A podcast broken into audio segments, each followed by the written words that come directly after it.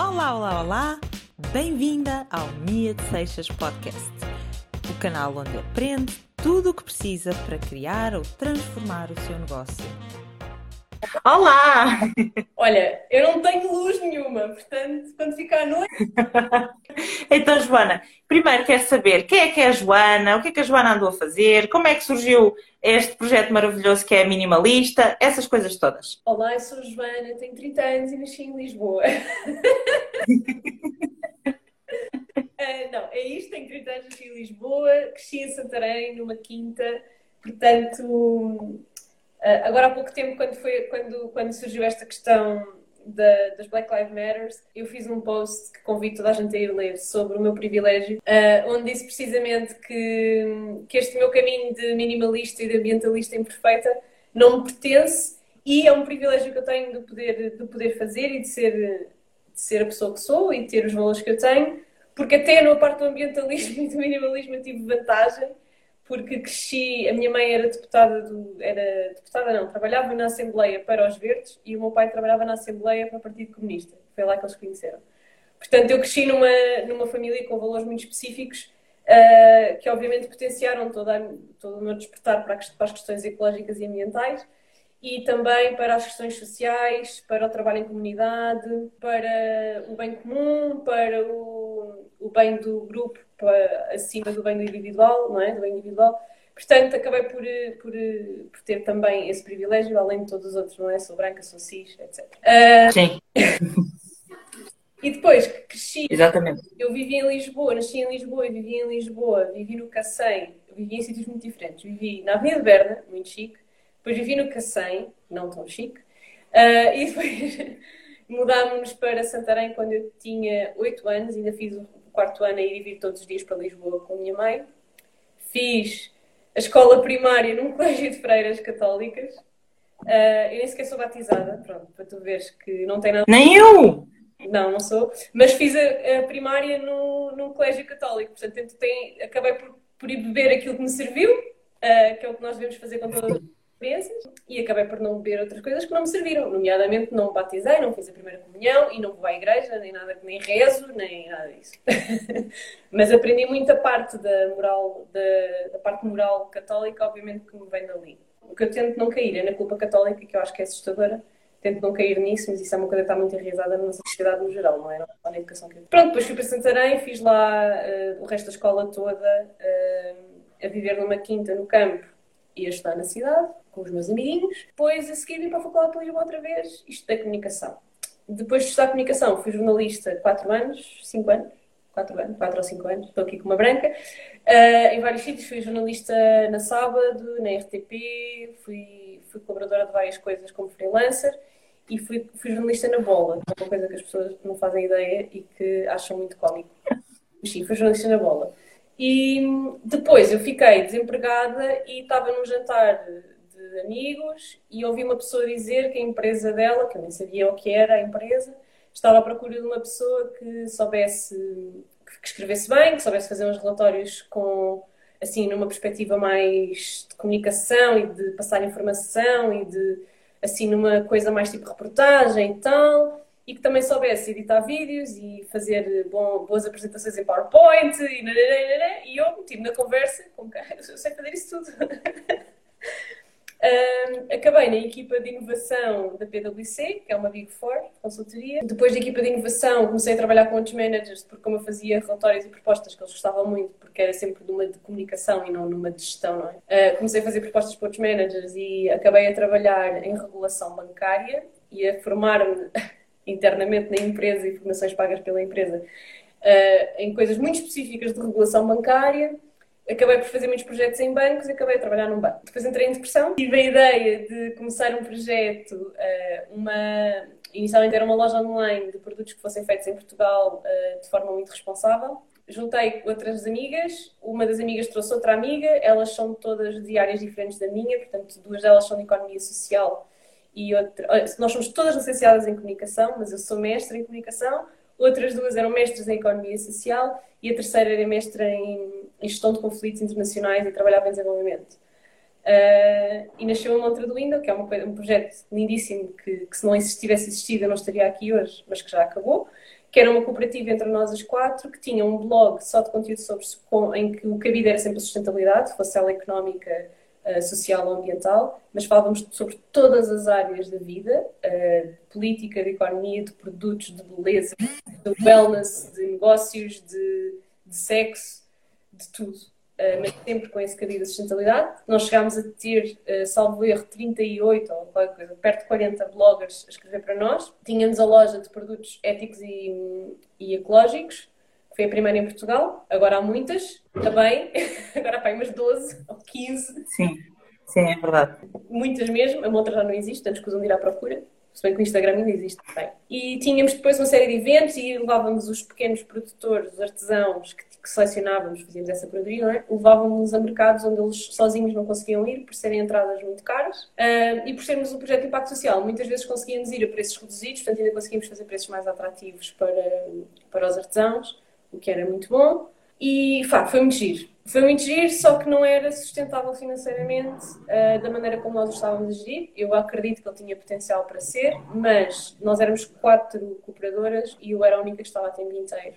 E isso criava alguns problemas de operações. Uh, e quando eu estava grávida, decidi que, que, tinha que fazer mais dinheiro e que, e que então tinha que começar a fazer consultorias àqueles projetos com quem já trabalhávamos e daí nasceu todo um projeto de consultoria para uh, projetos ecológicos, em que eu ajudo tanto com a definição de conceito, como com a comunicação e com a estratégia de comunicação e a resolver problemas de ecologia que os projetos tenham. Porque tenho uma rede de, de parceiros já muito interessante que me permite encontrar soluções de forma mais célere do que pessoas que estão a começar a resolver esses problemas. E esse projeto de consultoria transformou-se no Minimalista que se transformou neste Instagram. Eu deixei de alimentar o Instagram da Montra, passei a alimentar o meu. Portanto, agora, além de consultora, sou criadora de conteúdos nesta área, tanto para lifestyle como para negócios. Uh, e aqui estamos. Pronto, acho que já te contei a minha biografia toda. Eu achei, um, não é? Pronto, é, eu fico sempre, não é? Nós vamos acompanhando as vidas das pessoas e muitas vezes seguimos as pessoas no Instagram e quase que temos a ideia que as conhecemos, não é? Mas nós conhecemos lá nenhum. é muitas vezes quando eu me sento aqui com projetos como o teu, que eu já sigo há algum tempo, não é? E que me apercebo, bem, eu afinal de facto não fazia a mínima ideia destas coisas todas, não é? Mas é verdade, e acho que é, é um bocadinho normal, não é? As redes sociais dão-nos esta falsa crença de que nós conhecemos as pessoas, mas não conhecemos, na verdade, nunca, não é? E achei muito, muito interessante um, a parte que disseste ao início, não é? De eu conseguir fazer isto, ou seja, eu consigo ter esta consciência por causa do privilégio que eu tive a crescer, não é? Porque muitas vezes vai daí, não é? Vai, e sobretudo nestes últimos tempos, um, e pronto, peço imensa desculpa, tocaste na ferida, portanto agora vai ter mesmo de sair. Mas nos últimos tempos, não é? Nós vemos, está tudo fechado em casa, ou mais ou menos em casa, as coisas não estão bem no geral, não é? Nós vemos assim umas, as redes sociais então são quase um, um discurso de ódio contínuo, não é? Ou é este, ou é aqueles, ou é não sei o quê. E muitas vezes o que está por trás é mesmo essa questão da ignorância, não é? De não termos tido todos o mesmo privilégio de em termos pessoas que politicamente nos dessem luzes para o sítio certo, não é? E não é só isso, é também uh, a maneira como. Há uma coisa que eu digo muitas vezes, eu tenho que pôr aqueles meus quadrados verdes com frases, eu tenho que pôr esse, já o tenho feito, mas não sei muito, ainda não sei muito bem o que é que é escrever nesse post, então ando a adiar. Cuidar do planeta é um privilégio. Esta é a frase, uh, um mantra, vá.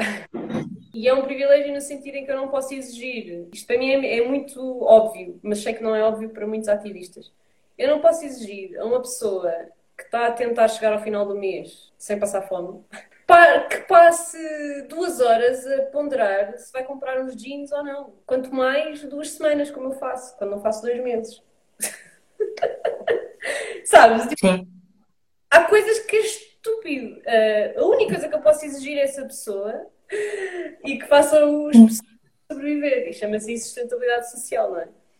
Uh, eu não lhe posso pedir para fazer mais do que, do que isso. Tudo, tudo que for acima disso é bónus e eu não posso exigir isso a todas as pessoas. No entanto, posso exigir a quem tem os mesmos privilégios que eu ou mais que use o privilégio para o bem.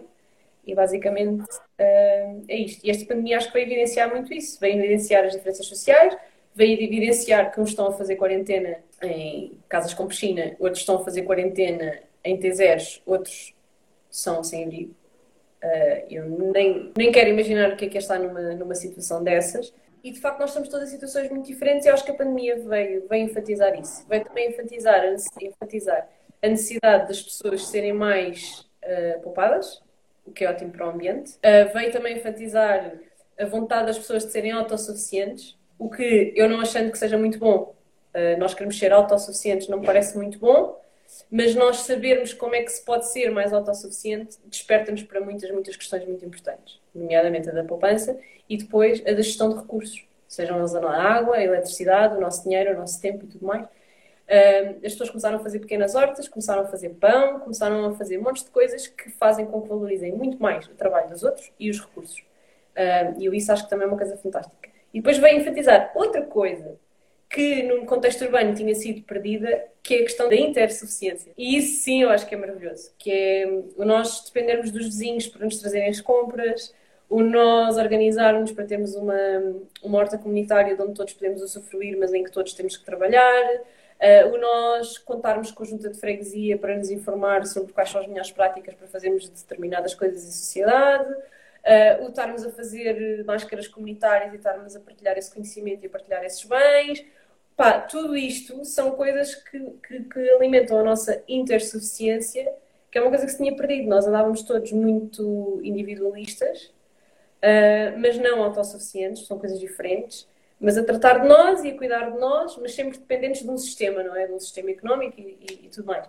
E isto fez-nos querer criar sistemas intersuficientes com os nossos vizinhos, com a nossa comunidade. E isso para mim é, é meio caminho andado para sermos todos muito mais conscientes, muito mais éticos e muito mais sustentáveis. Portanto, se for para tirar uma boa coisa da pandemia, sendo que eu odeio o discurso do isto tinha que ser, uh, isto tinha que ser. Vai ficar tudo bem, vai ficar tudo bem, não é? E não está nada tudo bem. Odeio esse discurso. Não tem nada a ver comigo. Para mim isto é só uma merda, desculpa. à vontade, à vontade, à vontade. Eu não consigo, mas ando a treinar-me para conseguir dizer assim esse tipo de coisas mais à vontade. Uh, mas, mas apoio imenso.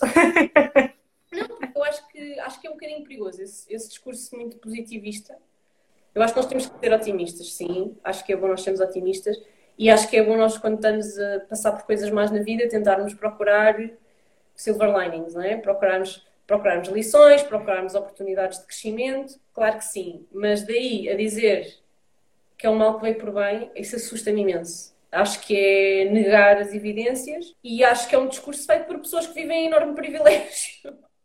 E eu não quero ser essa pessoa. Sim, e, e faz muito mal, não é? Nós no sábado tivemos a, aqui no Porto, eu moro no Porto, não sei se sabias, pronto, ficas a saber.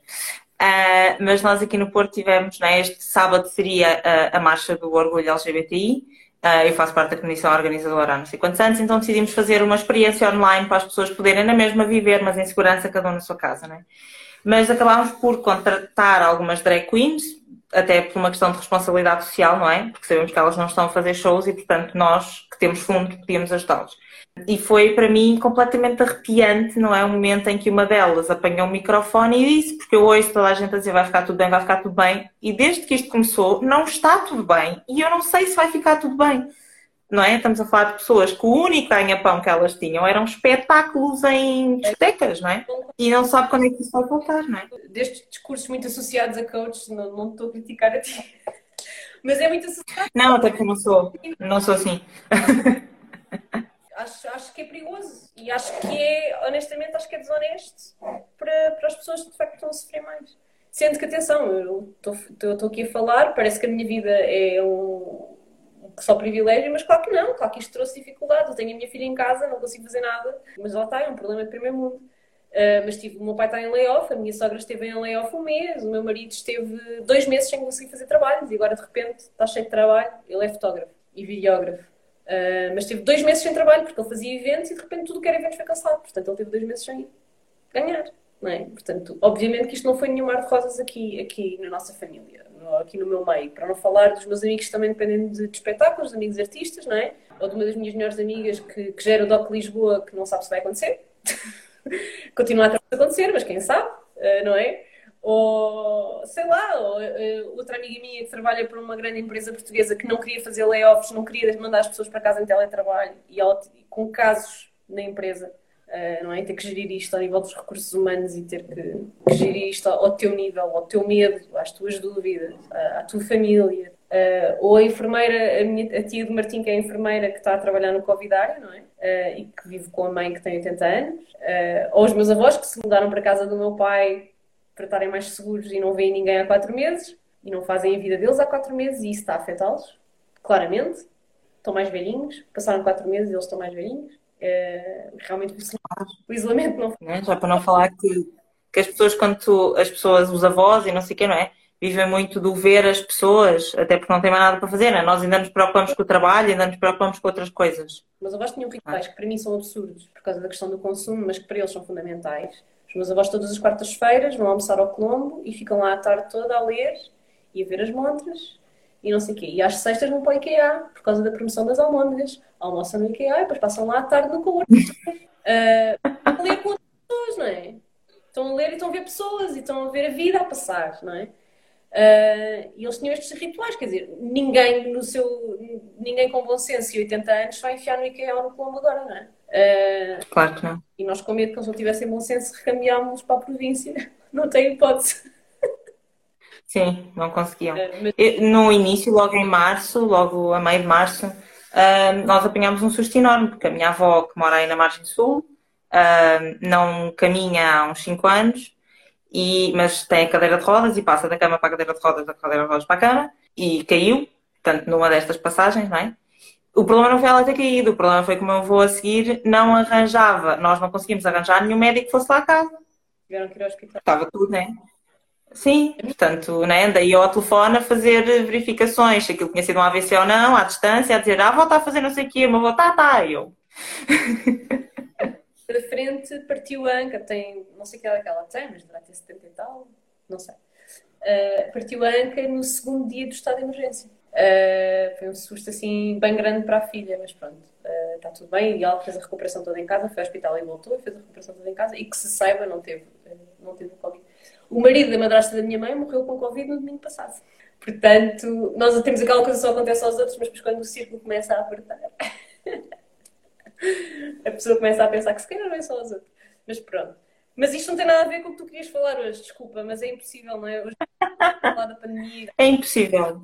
Mas conta, saber mais. É impossível, não é? É mesmo impossível. Uh, vai tudo sempre dar estas coisas agora, não é? Que é normal. Graças é o que nos está, não é? O dia todo na cabeça a todos. Portanto, é completamente normal que a conversa vá para aí não é? Completamente. Ok, então, vamos voltar ao assunto original. vamos conversar um bocadinho sobre a minimalista, não é? Portanto, já percebemos como é que a coisa surgiu.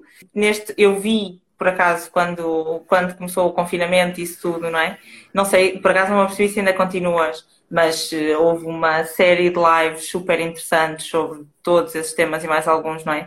Eu confesso que eu sou. Uh, tu dizes que és uma ambientalista imperfeita. Eu sou Zero, não percebo nada. Tenho no currículo, digamos assim, não é? Que fui jovem repórter para o ambiente durante seis anos e era monitora, mas a verdade é que me punham sempre nos grupos de biodiversidade. e por algum motivo era. Era porque eu não dava para o resto, né? Ia tudo ver hectares e não sei o quê. Lá andava a minha no meio da, das florestas a ver sapinhos, não é? mas de facto um, a minimalista ajuda-nos a, a, perceber, não é? O projeto e os conteúdos que tu acabas por criar uh, ajudam-nos a perceber como é que nós podemos aplicar mais algumas destas coisas na nossa vida, não é? Para, para mim, que não percebo nada disso, não é? O que é que eu posso começar a fazer amanhã me vai ajudar a ficar mais dentro, uh, não é? A ser mais cuidadosa com o ambiente e também a simplificar a minha vida? Acho que qual é a coisa mais importante que tu podes fazer para ter menos impacto? É não fazer nada. Pronto, amanhã, amanhã eu vou ficar aqui, assim, sentada neste canto do sofá. Não usar a água e não comprar nada. Um, eu estou a brincar, obviamente, mas é verdade. Uh, isto, esta brincadeira é uma truth to every joke, não é? Mas é de facto o melhor que nós podemos fazer pelo ambiente. Tudo que nós fazemos tem uma pegada. Um, nós temos que fazer coisas com pegada positiva e isso é sempre que nós conseguimos fazer uma coisa com algum impacto positivo no mundo, nas pessoas. Obviamente que eu nunca diria para não fazer como estás aqui hoje a conversar e criar conteúdo e criar uma conversa e um debate. Mas, no entanto, o que tu podes fazer amanhã é, quando achares que precisas de comprar uma coisa, não compres. E pensa duas, três, quatro, cinco, seis vezes. Quando achares que precisas de lavar a tua roupa, não laves logo, areja primeiro. Pode ser que dê para usar mais uma vez. Isso, por acaso, é uma coisa que eu sou terrível. Eu faço, não estou a brincar, nós somos duas e um cão. Eu faço quatro máquinas de roupa por semana. Pois, não pode ser. Não pode ser. Tens que arranjar aí uma estratégia. Arranjar uma estratégia. Começar a pendurar a roupa quando a despes Uh, podes montar um charrio, eu não sei como é que é o teu armário, mas se tiveres um armário fechado, podes montar, se tiveres espaço, não sei. Estou a dar-te ideias, porque, porque já percebi para ti é importante levar a roupa. Para, para mim não há tema e eu volto a pôr a roupa no armário e não me preocupa minimamente. Mas para ti há, e tudo bem, cada um tem as suas. O meu problema são as mantas do cão, os lençóis, as toalhas. Isso é o meu drama. Porque depois de roupa, quando eu vou ver, não está quase nada estendido, né? é lençóis. Mudas a cama assim tantas vezes? Mudas todas as semanas? Mudo todas as semanas. Se calhar é hábito, não é? Não... Porque eu cresci com alguém a dizer-me que a cama se mudava todas as semanas, senão eu não escândalo. Uh, experimenta estender um bocadinho. Em vez de fazer todas as semanas, eu faço 15 em 15 dias. Aliás, eu vou-te ser sincera, eu faço quando acho que preciso. Acho que já nem é de 15 em 15 dias, é tipo de 20 em 20 dias, não sei muito bem. Eu, eu durmo com a cama. Mas posso começar a tentar aspirar. Se eu uma nódoa, se a, minha, se a minha filha fizer xixi na cama, obviamente comum. Se eu tiver uma nódoa na cama, ou se eu chegar à cama e sentir que aquilo não está limpo, tu sentes. Ou é porque tem um cheiro, ou é porque tem uma textura, ou é porque tu sentes, já, não, já fazes a cama e aquilo, quando tu abelhas já não cheira a lavado, já não coisa, lave. E isso normalmente é pelo menos de 15 em 15 dias, não é mais, mais que isso, ou seja, ou menos que isso, não. E pronto, e podes arejar, podes montar o charrio fora do armário e pendurar lá a roupa. É importante é pendurarmos logo, senão ela fica machucada e depois já não apetece usar, apetece para lavar. Deixar de passar a ferro, também é uma boa. Ah, isso eu não faço. Eu penduro, quando estendo, penduro no cabide. Usar menos papel higiênico. Ok. Eu, por acaso, vi os chuveiros no dia, né? O rolo de papel higiênico são 140 litros de água. Portanto, aí está uma grande oportunidade de poupança ao nível ambiental. Não ao nível da água que tu okay. em casa, não é? Porque é um consumo de água invisível. Estás a consumir papel higiênico, o que quer dizer que estás a consumir 140 litros de água por cada rolo, sem dar conta. Uh... Isto é uma ideia. Depois, andar menos de avião. Isto é muito, é muita água, não é? Um rolo que não é, nas casas das pessoas deve durar para aí um dia ou dois, não é? dependendo de quantas pessoas é que lá moram, e são muitos litros de água por rolo. Não. É loucura. É uma série de banhos, dependendo do tempo que demoras a tomar banho. Por isso, sim, é uma das coisas. Deixar de usar guardanapos de papel, exatamente pela mesma razão, e usar os de, de pano. Também não usamos. É uma coisa de papel. Quando comecei a dar palestras há 5 anos atrás, é sempre, ah, depois gastas muito mais, gostas muito, depois vais gastar imenso em água porque vais lavar os, os guardanapos de pano na máquina. Tu, tu, uma lavagem da máquina, uma máquina que tenha A mais, não é? em termos de certificação energética, Sim. gasta para aí 70 litros. Um rolo de papel higiênico gasta 140 litros. Portanto, um, um pacote de, de guardanapos deve gastar para aí 250 litros. Estou a adivinhar, isto são só números que eu tenha visto, atenção, portanto, cuidado. Mas tendo em conta que o papel é mais ou menos o mesmo quantidade de papel que tem, deve ser para aí 250 litros de água. Portanto, Já para não falar que é lixo, não é? Que nós estamos a produzir, depois os guardanapos, a maioria das vezes, nem sequer conseguimos reciclar está cheio de gordura. E dos outros é? recursos que são usados, porque estamos a falar de papel, árvores, eletricidade, trabalho, portanto, pessoas, o tempo das pessoas. Portanto, estamos a falar de, de, de químicos para branquear o papel uh, e estamos a falar de toda a toxicidade, poluição uh, e desperdício que há no processo todo de fabrico, além depois do impacto que tem tu deitar as coisas fora. Portanto, não há tema, não é verdade que vais gastar mais, porque, e mesmo ao nível da carteira, o que tu vais gastar, em, a menos que tu laves o, o guardanapo uma vez e vais pôr para lavar, uh, obviamente, por exemplo, quem que. Não algo que a minha faria. Uh... casa, camarões, ninguém está a usar os guardanapos de pano. O pessoal come os camarões, levanta-se e vai lavar as mãos. Claro. What the fuck? Tipo... ninguém Sim, vai tipo, limpar as mãos cheias de camarão ao guardanapo de pano, não é? Pronto, mas isso quem já tem hábitos a guardanapos de pano é fácil, estas coisas apanham. Pois é ótimo em festas, porque as pessoas, quando tu tens guardanapos de papel, as pessoas gastam dois ou três pacotes numa festa. Porque ninguém respeita o guardanapo de papel. Tira um, põe um aperitivo, come o aperitivo, deita fora. Tira outro, põe um bolo, come o bolo, deita fora. Depois quer limpar a boca, tira outro guardanapo, limpa a boca. Depois tem o nariz, não sei o quê, tira um, limpa o nariz, mete no lixo. É, são 10 guardanapos por pessoa. O guardanapo de pano, metade da festa não usa guardanapo o dia todo. Porque, é de pano, é mau emprego. Faz sentido. Sim, é a mesma coisa que os copos de plástico, não é? Quer dizer, uh, não, não adianta, em todas as festas, uma pessoa escreve os nomes nos copos de plástico, uma pessoa pode fazer aquilo que quiser. Vou, né? Aqui, uh, no meu casamento, no nosso casamento, a minha mãe, uh, minha mãe era hoarder, completamente. A minha mãe era professora primária e achava que todo o lixo era um potencial trabalho manual. e tinha razão. Okay. Tinha razão. Então, guardava guardava lixo, tínhamos caixas de, papel, de rolos de papel higiênico, tínhamos caixas de caricas, tínhamos caixas, tudo o que tu imagines que possa ser material, a minha mãe tinha em caixas. E depois levava aquilo para a escola para fazer as prendas do dia do pai, prendas do dia da mãe, aquelas coisas todas que os miúdos fazem na escola. Uh, e a minha mãe juntou centenas de frascos ao longo da vida. Pá, frascos de tudo, não é? Frascos de mostarda, frascos de azeitonas, frascos de feijão, frascos de grão, frascos de compota, pá, tudo. Uh, então, no nosso casamento, tirámos as tampas aos frascos, uh, esterilizámos na máquina da louça, não é? Pusemos na máquina da louça. Uh, e depois a minha mãe e eu andámos três dias a dar uma pincelada de tinta de ardósia em cada um e foram os copos do nosso casamento havia, nós, tínhamos, nós convidámos muitas pessoas, nós tínhamos 200, nós, depois no dia apareceram 204 pessoas, nós tínhamos 400 frascos e foi assim que foi gerido. Cada um escreveu o seu nome na, na parte da ardósia uh, e, eu, e depois a minha estava com muito medo de não resultasse porque nós fizemos a cerimónia num sítio e depois fomos todos a pé para outro sítio para fazer o copo d'água. E os copos estavam no sítio da cerimónia porque havia refreshments no sítio da cerimónia e estavam uns sinais a dizer isto é o teu copo para a festa toda, quando fores, leva o copo contigo, não sei E a minha mãe, ninguém vai o copo, e vai ser horrível, depois vamos ter que andar a buscar copos, não sei Toda a gente levou. Toda a gente levou, houve imensa gente que levou o copo para casa como recordação e que ainda o tem.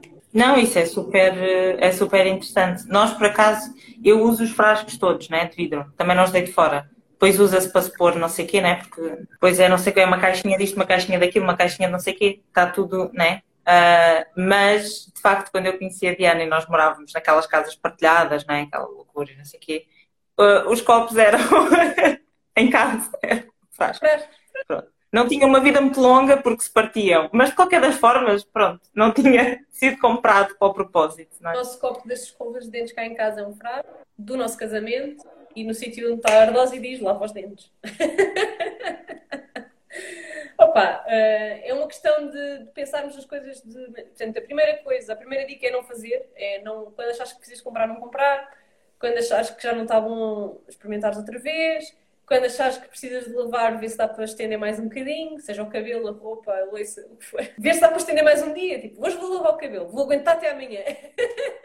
hoje vou lavar esta roupa. Uh, não, ainda consigo usar mais uma vez. Hoje vou pôr isto para lavar. Não, hoje ainda, ainda consigo usar isto mais uma vez. É tentar... A Diana vai adorar esse discurso do, do, lavar a roupa menos vezes e mudar menos vezes os lençóis. A Diana vai, vai ficar, eh, quando isto acabar, vou-lhe mostrar. Não sei se ela está a ver, às vezes está ali dentro a ver, mas quando acabar, eu vou-lhe mostrar a conversa. Ela vai ficar tudo fã.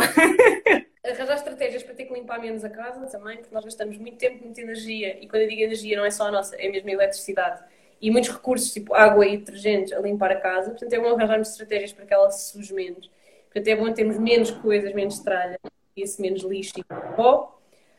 Ter as superfícies vazias, porque fica mais fácil de limpar, portanto, gastas menos tempo e menos eletricidade e menos produtos, etc. a limpar. Ter as coisas guardadas, sobretudo a cozinha. Há pessoas têm as cozinhas das, com, as, com, as, com as bancadas cheias de coisas. Além disso, não ser não ser prático. Depois queres fazer alguma coisa na bancada e não consegues.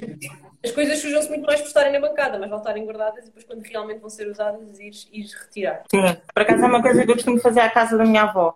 Quando limpa a cozinha, agora não, coitada, quase não consigo lá ir, né? Quando limpa a cozinha é pôr os eletrodomésticos todos dentro. ela depois chega e diz, estão as minhas coisas arrumadas. Porque ela faz assim, tipo, grandes displays ali para mostrar tudo o que é eletrodoméstico.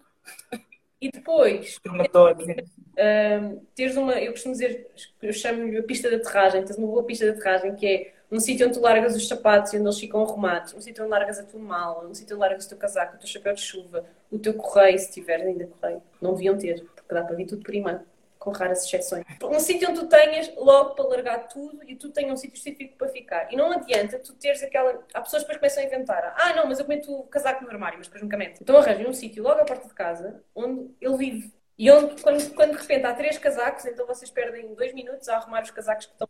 Mas não vale a pena ter ilusões de, ah, não, mas eu vou levar os sapatos até à outra ponta da casa. Não vais, vais descalçar e vão ficar. Não vão. Portanto, vê quais são os teus hábitos que já existem, aquilo que tu achas que são maus hábitos e adapta-os para passarem a ser bons hábitos. Basicamente é um bocadinho isto. Sim. Não é tipo, ah, nunca mais vou fazer. Não, isso não vai acontecer. Já sabe que não vai acontecer. Portanto, arranja uma estratégia para o teu mau hábito poder transformar-se numa coisa boa.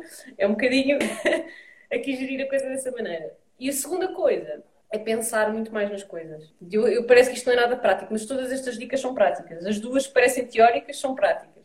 O não fazer e o pensar muito antes, uh, como eu costumo dizer, é comprar em todas as pequenas coisas como em grandes. Imagina, quando tu compras um carro, que é uma compra grande, que muita gente só fará uma vez na vida, ou dez vezes na vida, ou nunca, não é?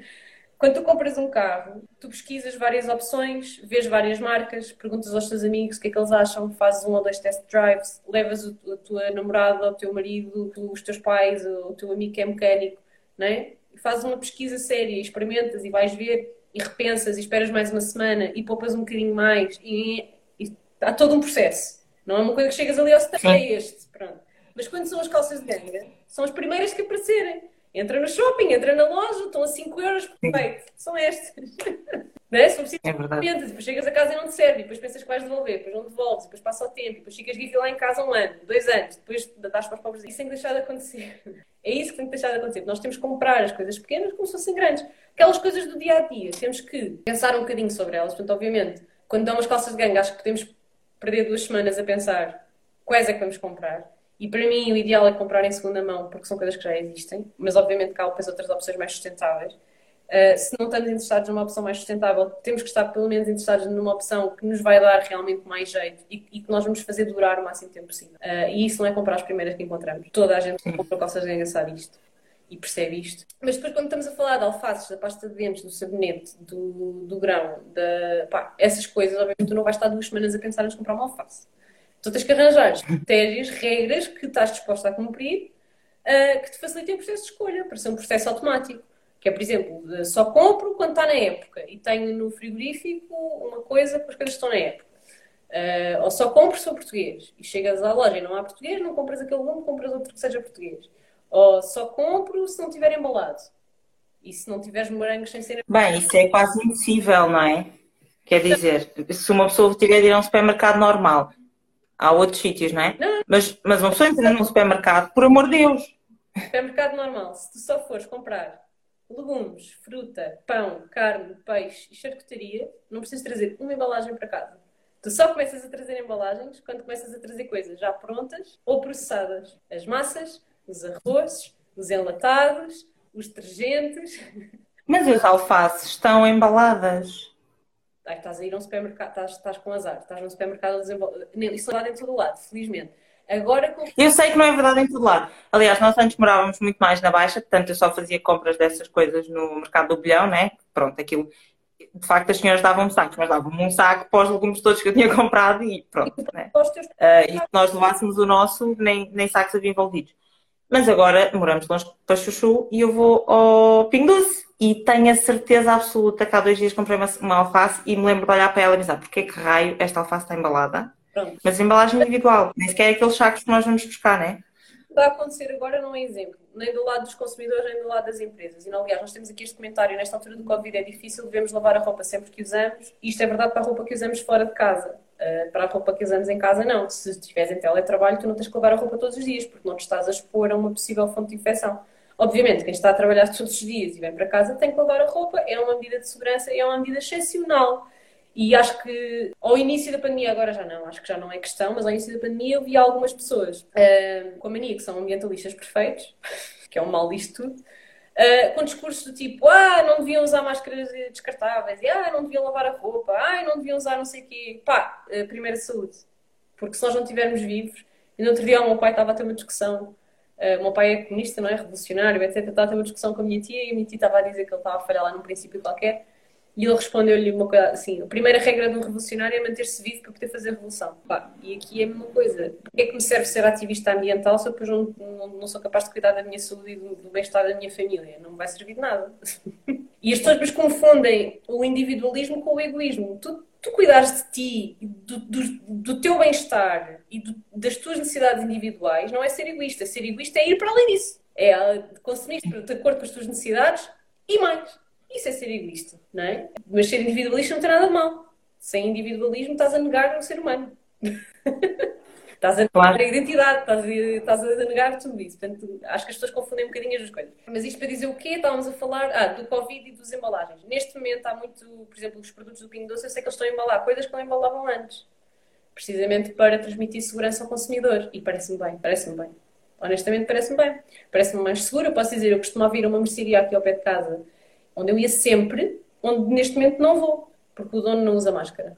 Nunca. Eu nunca ouvi de máscara. E ele tem as coisas na rua num sítio de passagem onde eu passo todos os dias Claro. a passear a minha cadela, quer dizer que passam lá centenas de pessoas que não estão de máscara, porque eu quando vou passear a cadela não levo máscara. Claro. Levo máscara quando Nem eu. fechados, quando vou passear a cadela não levo, por exemplo. Portanto, eu sei que passam ali centenas de pessoas todos os dias sem máscara, que podem espirrar, etc., para cima dos produtos. Ele próprio, que é dono da mercearia, não usa máscara, os empregados usam, mas o dono não usa, e ele está lá o dia todo. Portanto, eu não compro lá nada agora agora do Covid. Vou a outro sítio. Mas não é obrigatório. Epá, deve ser, mas ele não usa. E, e, portanto eu não compro lá as coisas e não compro também por ser um sítio de passagem, não é? Onde passam mais pessoas, além, de ser, além dele, passam muitas pessoas. Uh, e que as coisas estão todas desembaladas e estão ali. Portanto, eu percebo perfeitamente que uma grande superfície com poder económico para investir, da mesma maneira que as grandes superfícies investiram em separadores de acrílico, tens, os, tens ali, tu vais ali ao Restelo, não é? onde as pessoas têm poder, vais ali ao Restelo aos restaurantes e eles fizeram divisórias entre as mesas em acrílico e algumas bem estilosas, para tu estás na esplanada, estás sozinha, estás isolada, de facto, das outras pessoas. Não estás só com a distância de segurança teórica que gente não sabe se resulta, não é? Não, estás efetivamente separada por uma parede de acrílico. E fizeram aquilo com arquitetos, claramente, aquilo está bem feito, está bonito, está giro. Obviamente, o café aqui da esquina não pode fazer isso. Não tem poder económico. Obviamente, a mercearia agora não pode passar a embalar todas as frutas. Não tem poder económico para isso. Mas o Pingo Doce tem. Portanto, pode transmitir essa segurança ao consumidor fazendo essa embalagem prévia de, de alguns dos alimentos, nomeadamente das alfaces, ou dos morangos, ou das uvas.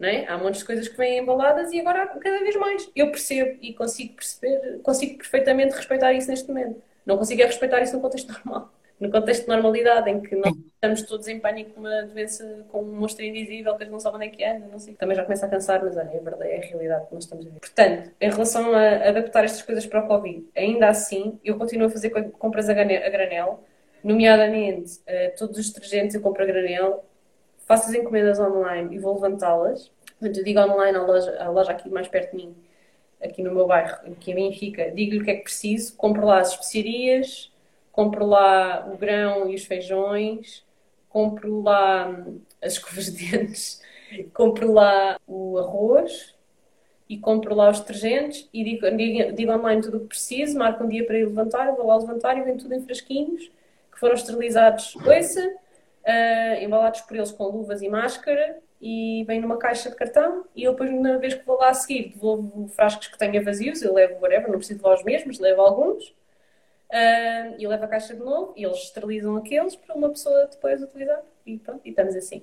E, e, estamos a fazer a gestão assim. O resto, estou a comprar, compro como sempre comprei, aqui nas mercearias, aqui na praça, não sei o quê.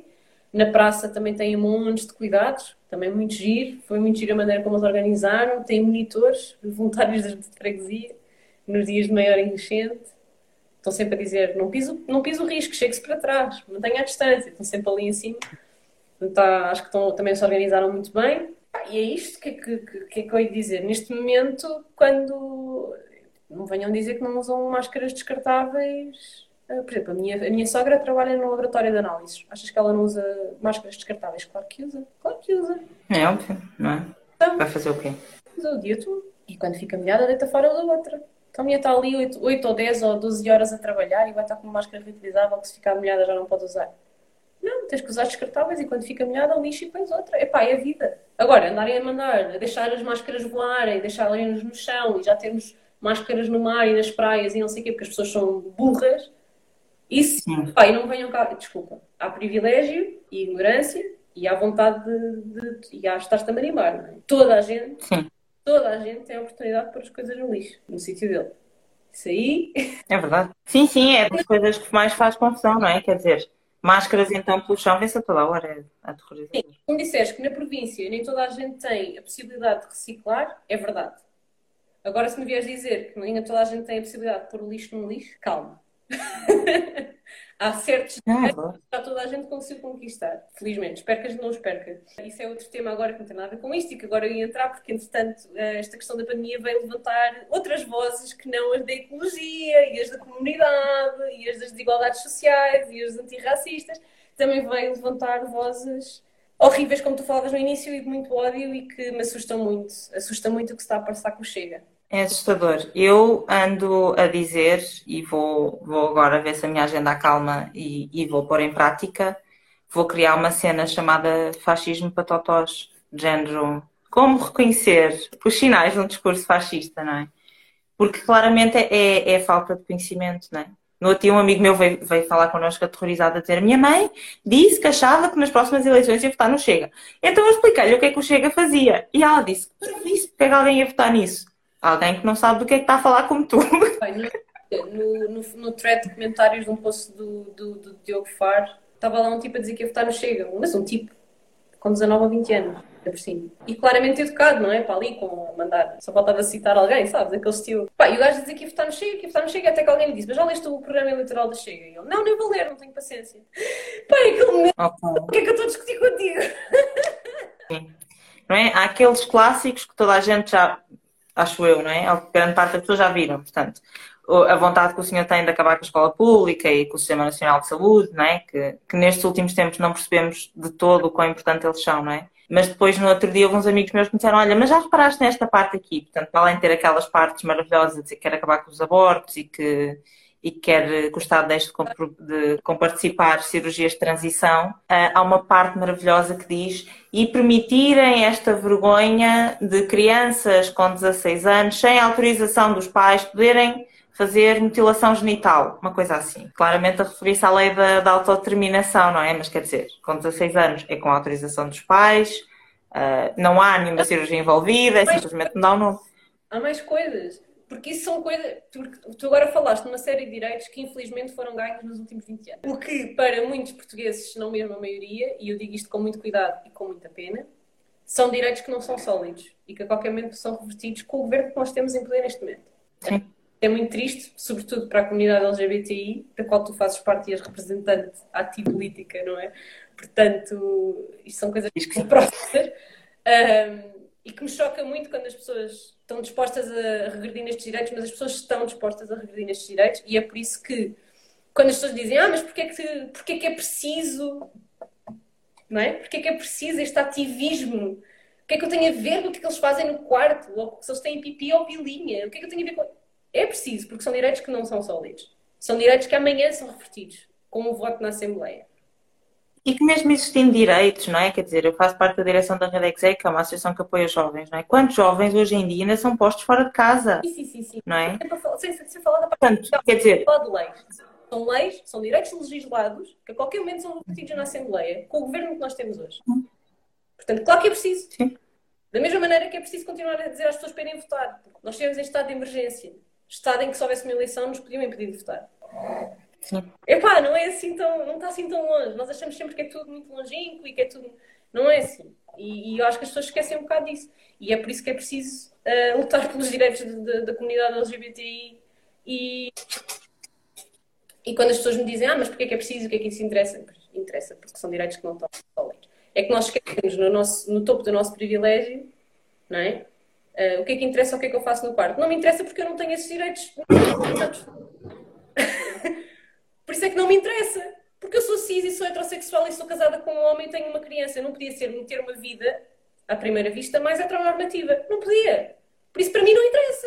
Para as pessoas como eu, não interessa.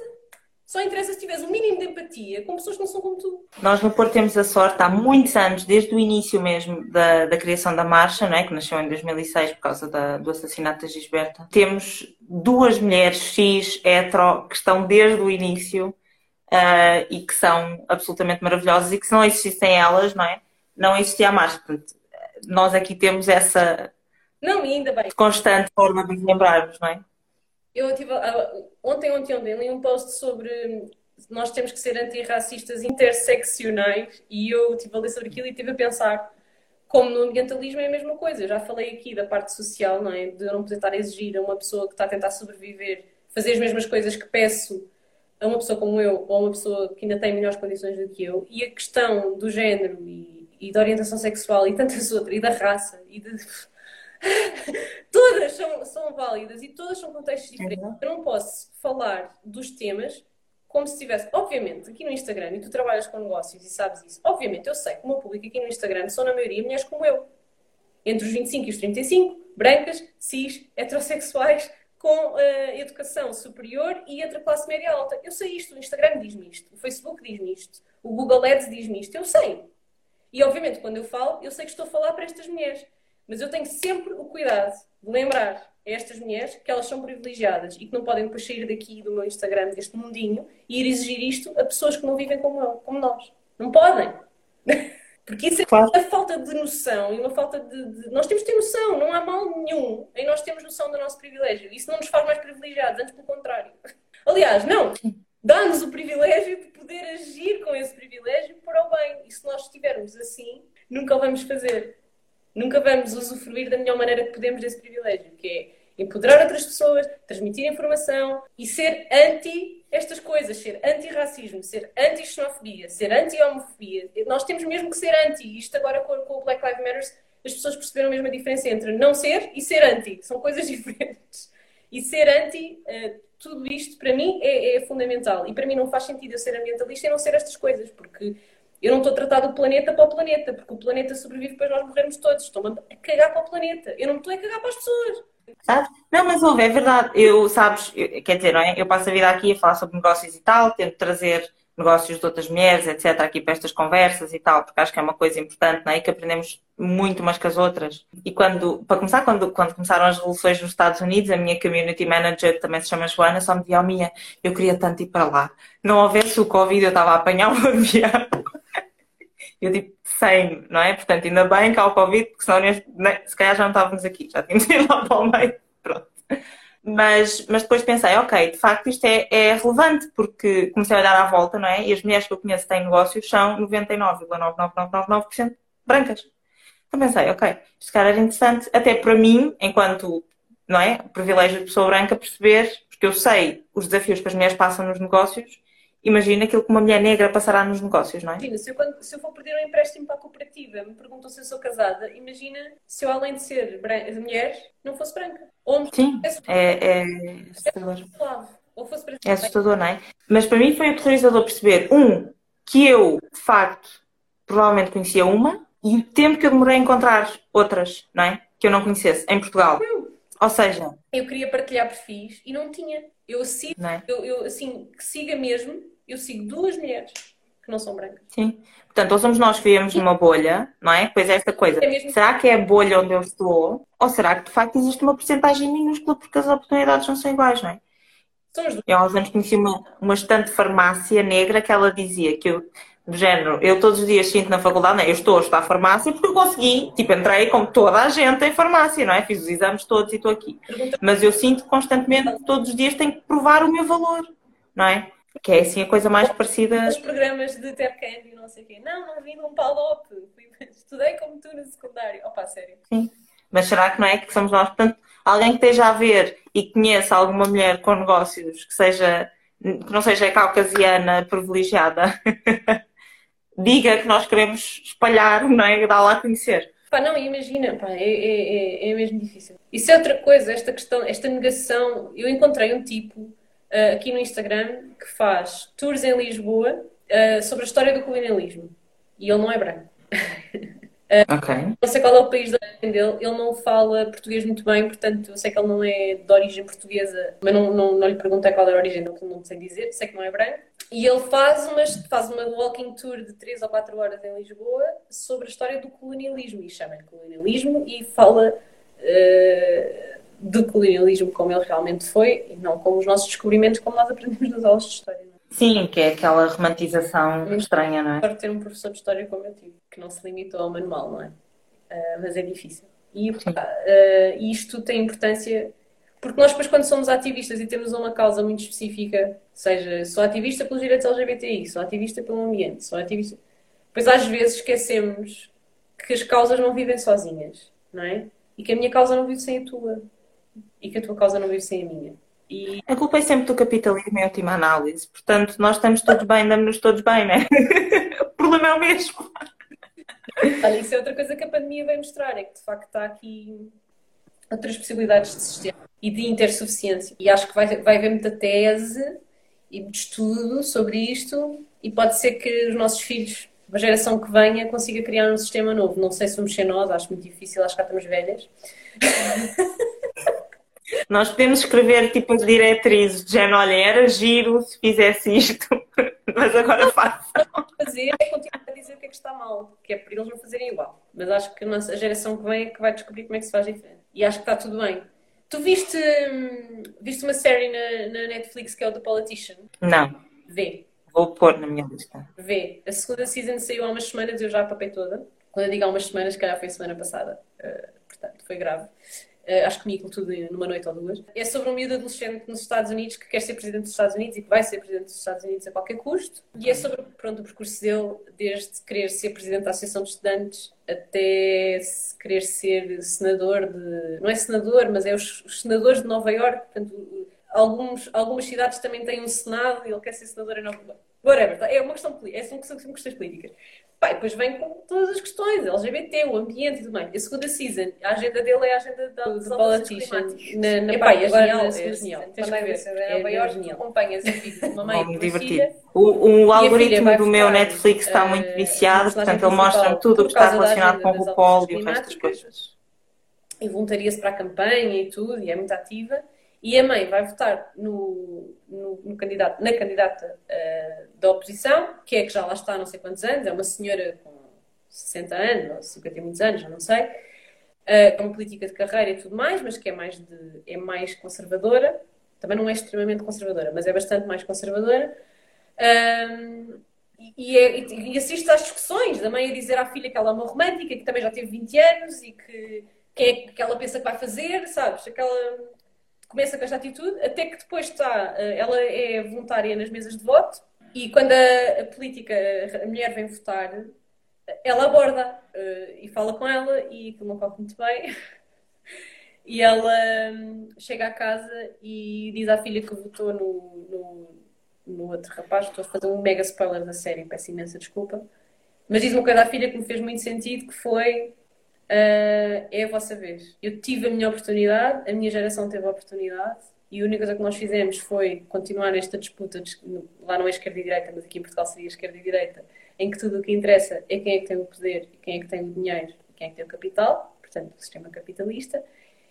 E a vossa geração apareceu com uma proposta diferente. É a vossa vez de tentar. Eu já tive a minha oportunidade e é a vossa vez de tentar. E eu já sinto isto, sabe? Eu já sinto que eu tenho muito para fazer, pá, mas os miúdos com menos de 10, 15 anos que eu, eles é que vão revolucionar a cena. Se nós virmos, não é? A greve climática que aconteceu, que aquilo foi organizado por adolescentes, não é? Terrorizador.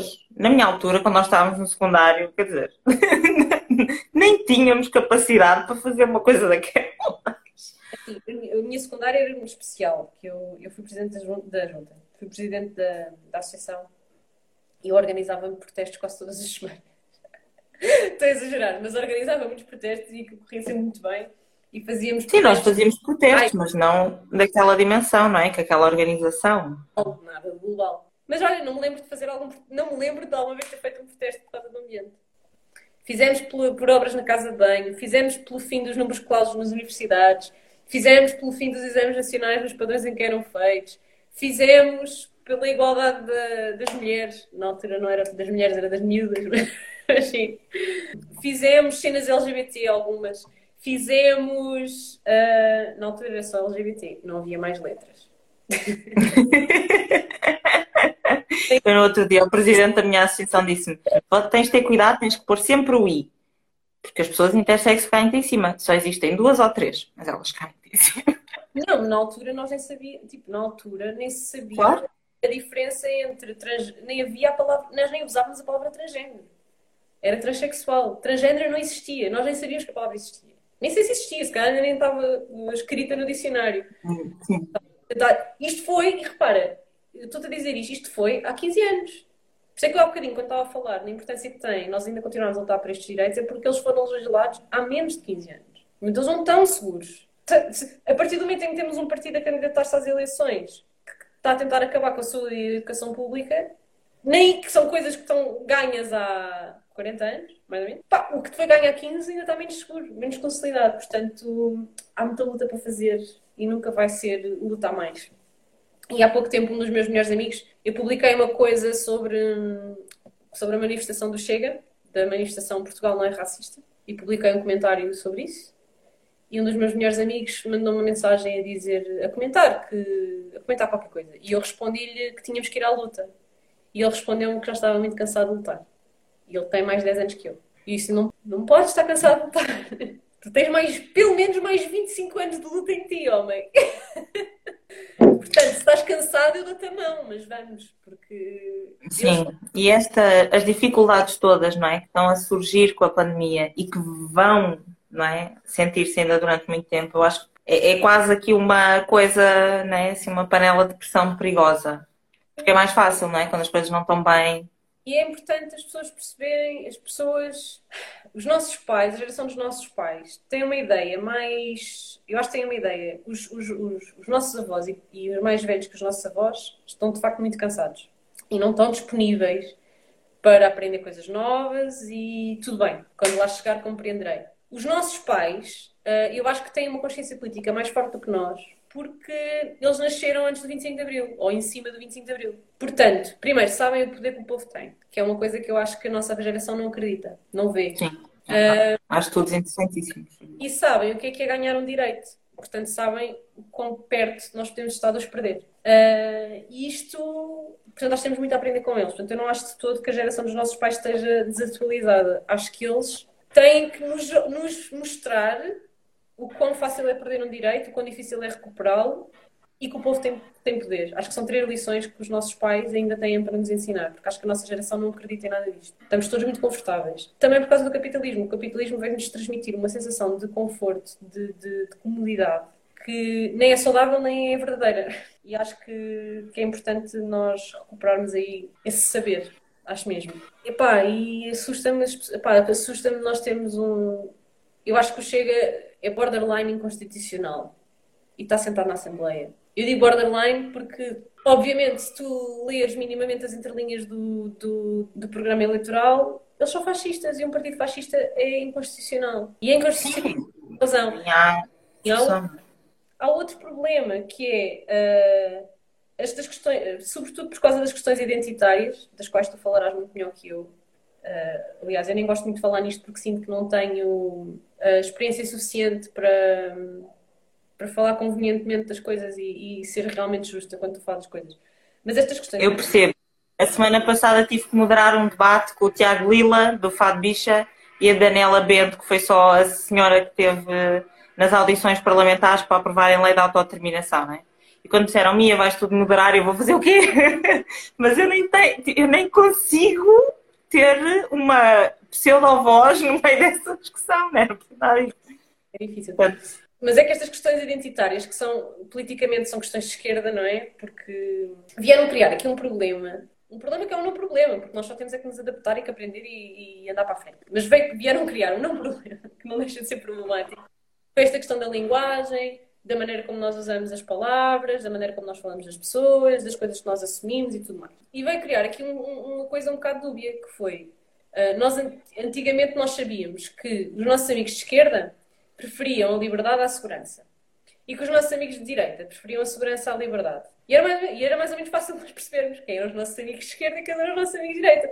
Agora, temos uma esquerda, uh, ele está pela sua segurança. O que para uma esquerda como eu, que as direitas chamam a esquerda caviar, não é? Uma esquerda como eu, que vive numa série de privilégios, não é? Outra vez, branca, cis, heterossexual, numa, relação, numa família heteronormativa, uh, para mim é tipo, ah, que chatice, agora tenho que pôr um X, ah, agora tenho que dizer todos e todas sempre falo, ah, é, é uma chatice, é só incómodo. Mas para quem, para quem está a lutar por isto, não é só um incómodo, e tem a ver com sua, tem a, ver com a sua segurança individual, e tem a ver com sentir-se bem, e sentir-se aceito, e sentir-se incluído mas de facto vai criar aqui uma série de dificuldades, porque agora a direita anda a dizer que a esquerda é contra a liberdade de expressão. E, e de facto, esta, eu, eu, eu acho que estas questões identitárias, isto é uma coisa muito controversa que eu vou dizer agora, mas não sou a primeira a dizer isto, portanto não é nenhuma novidade. Eu acho que estas questões identitárias vieram dar à direita a possibilidade de usar a liberdade de expressão como bandeira. O que, para aquelas pessoas que não sabem bem o que é que são, é muito difícil de processar e acho que leva muita gente ao engano. Percebeste? É possível. Sim. Não, é possível, né? quer dizer, eu acho que tudo, a uma certa altura, serve um bocado como arma de arremesso, né? E de facto é uma coisa difícil de perceber no geral, quer dizer, até para mim, não é? Que sou uma pessoa com formação na área, digamos assim, né? Até para mim é difícil, portanto imagino para alguém que não faz a mesma ideia sequer do que é que nós estamos a dizer, né? Também que eu senti que isto aconteceu comigo. Quando saiu aquele videoclipe do Valete em que um homem ameaçava uma mulher com uma caçadeira. Lembras-te disto? Sim. Sim. Eu saltei logo a criticar. E arrependo-me muito. Arrependo-me muito. Porque eu sou feminista, mas se tu fores ver o track record do Valete, eu acho que ele também é. E acho que nós nos esquecemos que um artista, um bom artista, faz coisas muito, muito desconfortáveis para grande parte das pessoas que estão a ver. E acho que o que está errado naquele vídeo é quando quem vê acha que aquilo é uma glorificação da violência doméstica. Acho que não há nada de errado num artista fazer aquilo como crítica, como arte, como uh, espelho de uma realidade. Sim, eu não quer dizer, não é? Eu na altura fui ver o vídeo, aquilo não me pareceu glorificação de coisa nenhuma, não é? Pareceu-me desconfortável e horrível. Eu, então, quer dizer, não é? Eu mesmo desenhos animados violentos, tipo aqueles animes e não sei o que, eu não consigo ver aquilo, penso logo, mas porque é que alguém vê escrever esta coisa? Isto é cheio de. Aquilo e partilha logo uma story, não sei o quê, fascista, uh, estás a atacar as mulheres e não sei o quê, violência, isto é um assunto sério e não devia ser. Arrependo-me imenso. Arrependo-me imenso. Acho que se tivesse passado mais dois dias a pensar no assunto, não tinha tido aquela reação e tinha compreendido. Agora, o que é que não é bom? É, se for verdade, que eu não sei se é, Fernanda Câncer depois veio dizer que ele a ameaçou. Quando ela criticou, que ele respondeu com uma ameaça. Isso é grave. Isso é crime. Ponto. Isso é outra coisa. Isso é outra coisa. Mas o videoclipe em si, quem sou eu, sabes? Senti um bocadinho nisso, e atenção que este, este assunto, esse assunto de Valete já o mastiguei muito já tive muito tempo a pensar. Mas eu senti um bocadinho mesmo agora com as capas da Vogue. Deste conta? Essas, essas não vi. Quer dizer, eu sei que as vi, mas vi assim, não me lembro o que é que Este publicou um, um, número deste mês, é o Madness Issue, e é sobre saúde mental. Uh, e Porquê que eu acho que li qualquer coisa, mas eu também vejo cada coisa a dormir. Publicaram um assim. e foram criticados por uh, glamourizarem a vida nos manicômios do antigamente em que as pessoas eram abusadas e maltratadas. Já me lembro. Agora olhei para ela e lembrei-me de ter visto, sabe? Eu não tenho é. a certeza que aconteceu. Não tenho a certeza mesmo. Não tenho a certeza. Eu vivo com um fotógrafo. E, com, e eu vivo com um fotógrafo que viveu uh, os últimos sete anos com uma pessoa com depressão crónica, que sou eu. E vejo perfeitamente o meu marido a agarrar na experiência dele comigo ia fazer uh, um trabalho fotográfico exagerado, uh, desconfortável, conceptual, a agarrar na história da depressão, na história da saúde, vejo perfeitamente isso a acontecer e não acho que fosse criticável. Então fiquei sem saber. Eu comecei, comecei este comentário a dizer que não tinha a certeza do que estava a dizer. Fiquei sem saber como reagir, tanto que eu não, não, não publiquei nada sobre o assunto, nem, nem que sim, nem que sopas porque. É assim, a capa é desconcertante, não é? Mas, mas se calhar é para ser desconcertante. E, e chateia-me a palavra glamorização. Não acho que. Não é por estar numa capa de moda que é, que é glamorizar. Não, como, quer dizer, como é que isto é glamour, não é? Para quem nos está a ouvir vão ver. Porque a capa é horrorosa, pessoa olha para isto, não é? Não sente glamour absolutamente nenhum aqui, isto é uma coisa horrível. E eu acho que o que é? é maravilhoso. Isto é super controverso. Eu não fazia ideia que íamos ter uma conversa tão controversa. Nem eu, mas, mas também acho maravilhoso, não é? Uh, opa, mas é assustador isto. Ah, uma coisa que eu achei assustador, que também ainda não percebi muito bem onde é que aquilo ficou. Acho que é um bocadinho ao nível da censura dos livros no secundário nos Estados Unidos. Que agora não se pode, não se pode ler o To Kill a Mockingbird e não se pode ler o Huckberry Finn nos Estados Unidos, no, no liceu, tem, vai deixar de ser obrigatório a leitura e vai, não, só, não vai, não, vai só pode, podem existir na biblioteca, mas não podem ser lidas em aula porque são demasiado okay. uh, e porque são, porque mostram a maneira como, as, como eram tratados os escravos ou, com, ou como era feita a segregação e tudo mais, e que isso é muito desconfortável. A razão que os professores que estão a decidir tirá-los do programa dão é que é desconfortável fazer aquilo em sala de aula. Ora, se tu não podes pôr uma criança desconfortável com um assunto como o racismo em sala de aula, onde é que podes? De facto, é o sítio, não é? Não, não há e não é preciso. E vamos, vamos todos andar assim, porque não há, não existe. Para mim é um bocadinho igual. Que é a forma mais fácil de se repetir, não é? Quer dizer, se não falarmos sobre o assunto.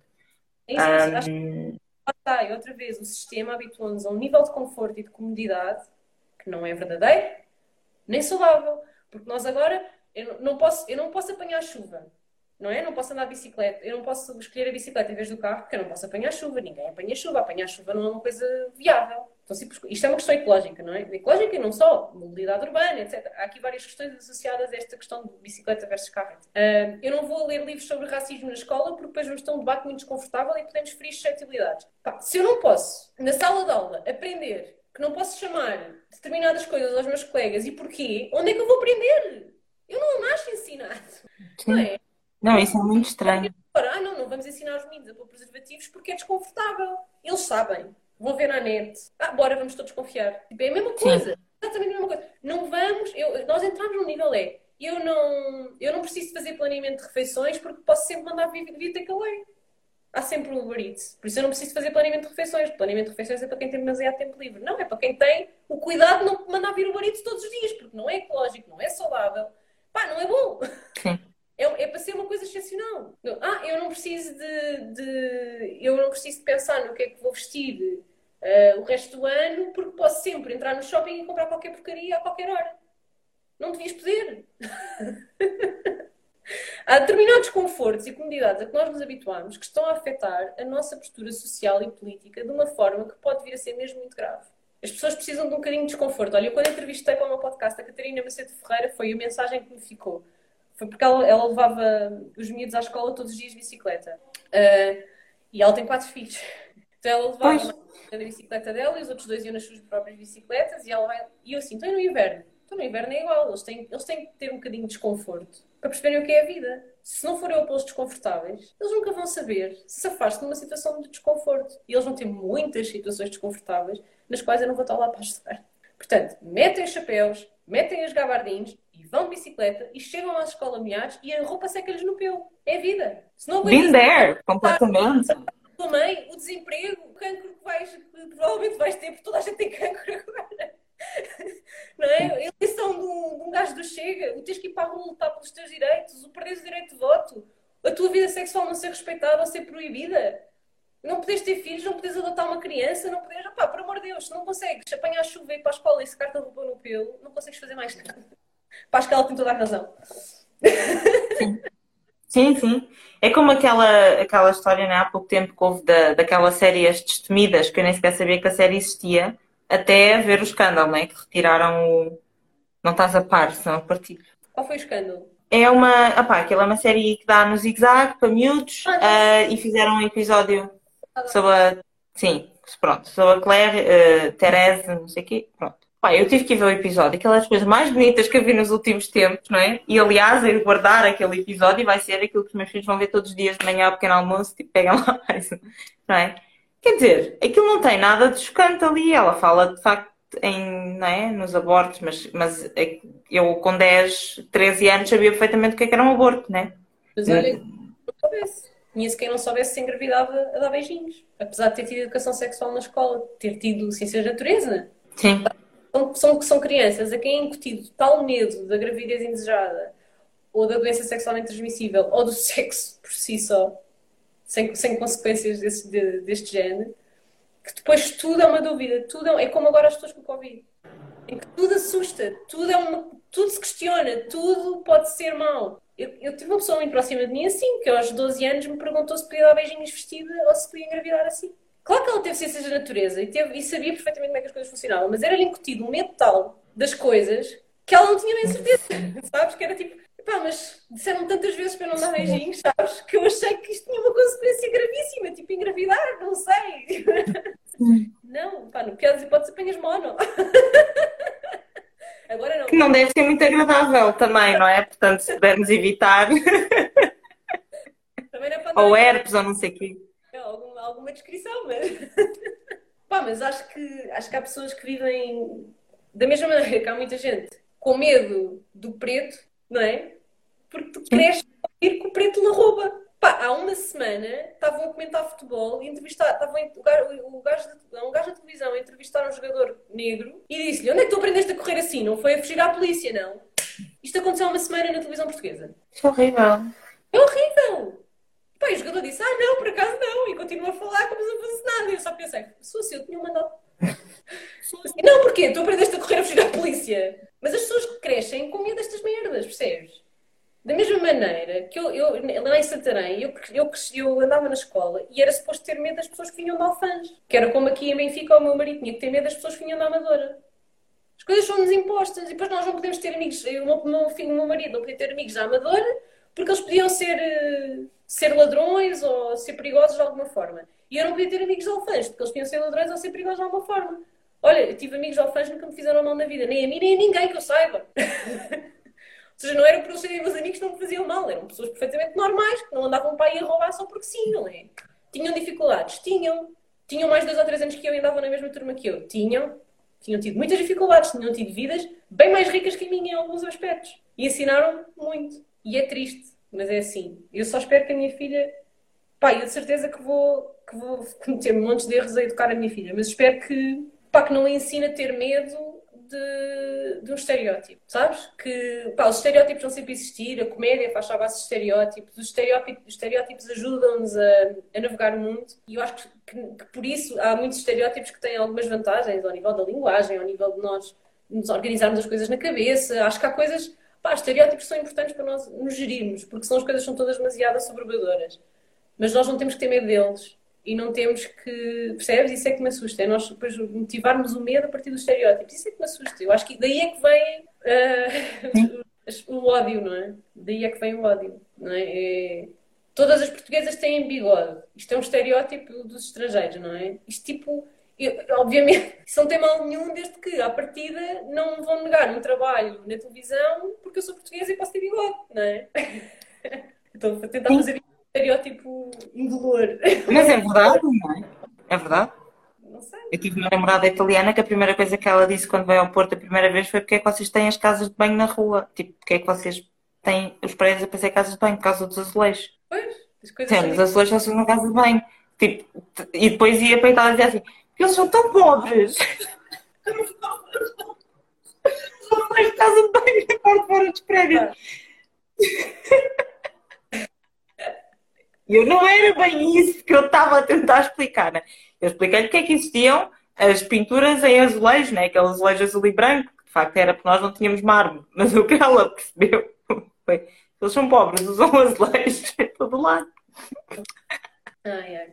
Olha, queres-me perguntar mais alguma coisa? É que a gente tem que ir à nossa vida, que eu... A gente tem que ir à nossa vida. Eu peço desculpa de ter ocupado mais tempo do que aquele que eu tinha reservado contigo. Falei para aqui refilar as coisas todas que me irritam na sociedade e na política e no sistema capitalista. Vais dormir melhor. mais leve. Ainda bem. E eu agradeço também que acho que são sempre assuntos importantes e eu tenho sempre alguma dificuldade até na forma como os é de abordar.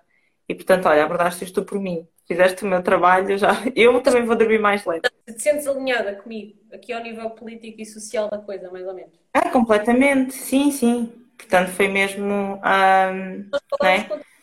Contribui para o ambientalismo, porque, olha, as coisas mais importantes para o movimento ambientalista global é a educação das mulheres, porque as mulheres é que continuam a ser as mulheres que controlam, lá está outro estereótipo, mas que é um estereótipo estatisticamente relevante. Continuam a ser as mulheres a, a, a gerir o agregado familiar, portanto, são as mulheres que decidem onde é que se compra a comida, quando é que se compra a comida, que comida é que se compra, a mesma coisa para os cosméticos e tudo mais, mesmo a roupa dos homens, a maior parte das vezes é comprada por mulheres.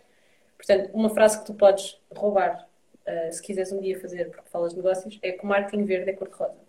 uh, é. Portanto, uma das coisas mais importantes é nós educarmos que é para as mulheres não caírem no greenwashing, não é? E fazerem decisões mais verdes.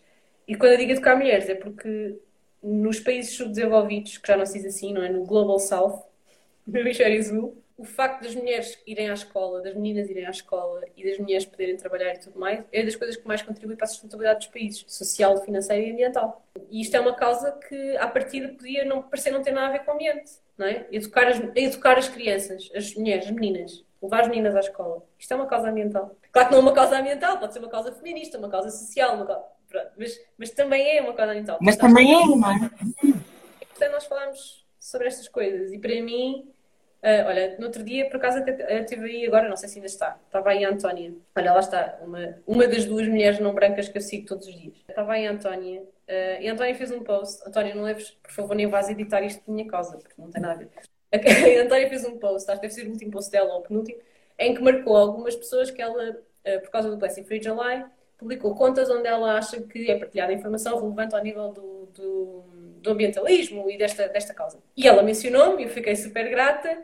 E depois fez uma descrição, tipo, uma blogger muito dinâmica que fala de maternidade, hum, maternidade, minimalismo e empreendedorismo, julgo eu. E depois, noutra pessoa que eu adoro, que é a Catarina Barreiros, que ela também me ensinou, disse que a Catarina se destacava por falar, por ter, por ser uma ambientalista interseccional e por falar muitas vezes das questões sociais uh, uh, ligadas à sustentabilidade. E sabes porquê que eu fiquei triste? Porque eu queria que isso fosse mais óbvio do que a minha ligação à maternidade ou ao minimalismo ou whatever. Uh, e senti que, estou a falhar aí. Porque para mim é muito mais importante. Para mim teria sido o maior elogio do mundo alguém ter escrito que eu me destacava por, sabes? eu li aquilo e pensei, é verdade, a Catarina faz isso 200% e, e, e esforça-se mesmo no sentido de fazer e fala disso muitas vezes. E eu telefono, ela, ela, eu telefono-lhe muitas vezes para falarmos destes assuntos. A Catarina é, é mais conservadora, é mais de direita e vota à direita. Então eu adoro discutir estas coisas com ela, porque obviamente sou mais liberal e mais de esquerda, é mais um bocadinho diferente. Então nós temos posições completamente diferentes em relação a um monte de coisas basilares, mas depois conseguimos discuti-las do ponto de vista da sustentabilidade e é sempre super interessante. Um, e li aquilo e fiquei cheia de inveja. cheia de inveja boa, não é? Porque eu gosto muito da Catarina e, e, ainda bem que alguém de fora olha para o trabalho dela e acha que ela faz isso. E que não sou só eu que acho, não é só ela que acha. Mas também queria que achassem que eu fazia isso e fiquei a pensar, não estou a fazer o suficiente. O que é ótimo, porque assim posso fazer mais e sei que tenho que fazer mais. Já em mudar a estratégia toda a pensar bem. é, mas é mesmo, é mesmo. Porque de facto, hum, eu costumo dizer, não falámos mais do meu, do meu negócio e do meu projeto, não é? Mas pronto. Eu costumo dizer que tenho três missões, uh, que é divulgar o máximo de informação possível, o máximo de projetos, de ideias, de soluções, de tudo, uh, para o ambientalismo, portanto, a parte da divulgação, que é a parte da criação dos conteúdos e, essa parte toda que acontece aqui, não é? Estas conversas, os debates, as palestras, os workshops, isso tudo, é divulgar esta informação ao máximo para chegar à massa. Não, eu não quero chegar ao nicho, o nicho já sabe, eu quero, eu quero ser a Cristina Ferreira da sustentabilidade, eu quero ter 9 milhões de que eu sou, sabes? Quero, tipo, porque eu quero mesmo que a sustentabilidade seja normal, eu não quero ser especial. Sim. Não quero, eu não quero ser especial, porque quando eu não for especial, é ótimo sinal! Porque a luta está ganha. Essa é a minha primeira missão. A minha segunda missão é empoderar outras pessoas para fazerem o mesmo. E é aí que entra a consultoria. Outras pessoas que querem fazer projetos de educação ambiental, querem abrir negócios que são realmente ecológicos, ou querem adaptar os seus negócios para serem o mais ambiental, ambientalmente responsáveis possível. Querem empoderar essas pessoas, querem ajudá-las a chegar lá e conectá-las com as pessoas certas, ajudá-las a fazer as certas, as sinergias e tudo isso. E a minha terceira missão, onde eu estou a falhar, e estou a falhar porque eu ainda não sei como é que vou fazer, mas vou fazer porque é o que eu quero e é o, o objetivo disto, é isto, é democratizar isto para toda a gente, é tornar isto possível para toda a gente, para as pessoas que são diferentes de mim, para as pessoas que têm, que têm estilos de vida diferentes do meu, para as pessoas que vivem em sítios diferentes dos sítios onde eu vivo e que têm experiências de vida diferentes. Pá, que isto seja possível e que seja possível nós todos fazermos um bocadinho pelo planeta e pelas pessoas sem que isso seja um problema para nós, sem que isso afete o nosso, o nosso bem-estar. Porque acho que isso não leva a lado nenhum. E essa, essa é a missão onde eu sinto que, obviamente, as outras duas contribuem de alguma forma, mas eu quero fazer algo mais direto. E eu valei num destes diretos que me perguntou se eu ia candidatar-me a alguma coisa política. Eu acho que sim, daqui a 10 anos ou 15 anos, acho que sim, acho que faz sentido.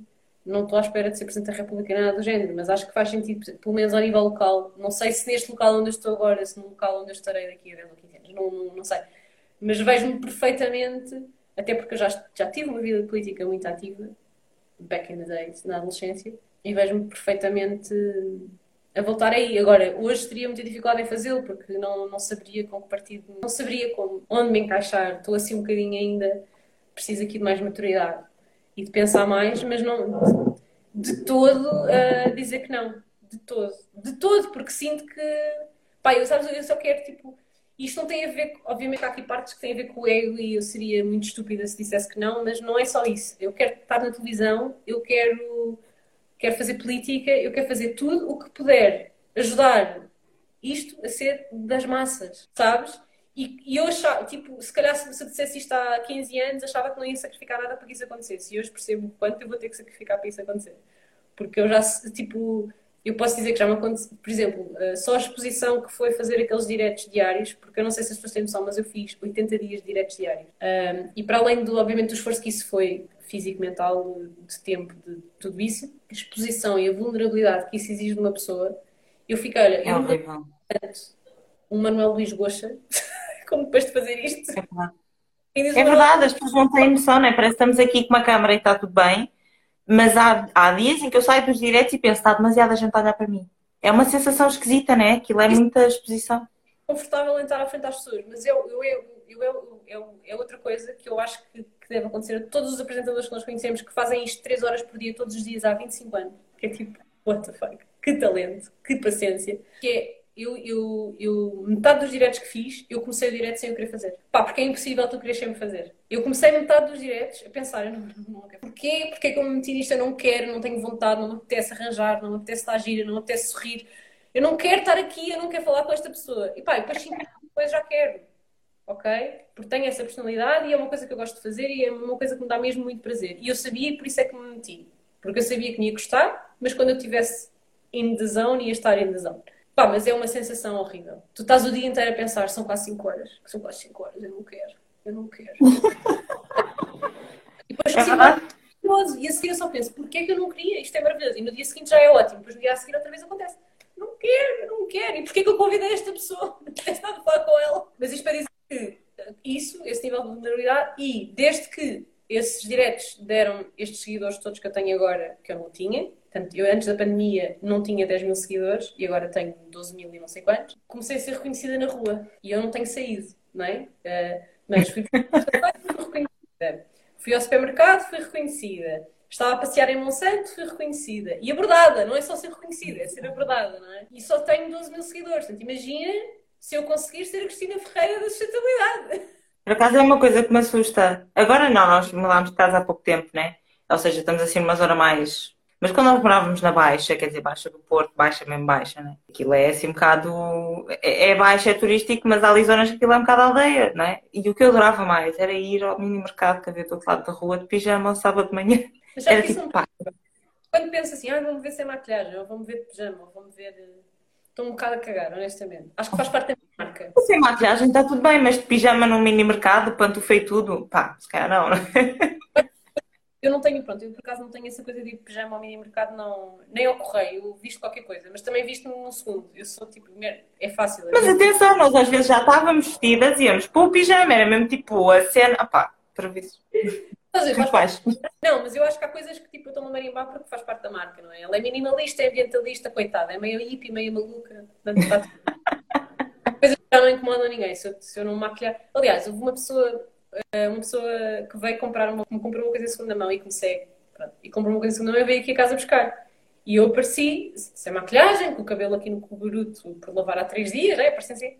E tinha um direto nesse dia. E, e a pessoa disse assim: Ah, estou bonita. E eu, ah, que estou embaraçada, né?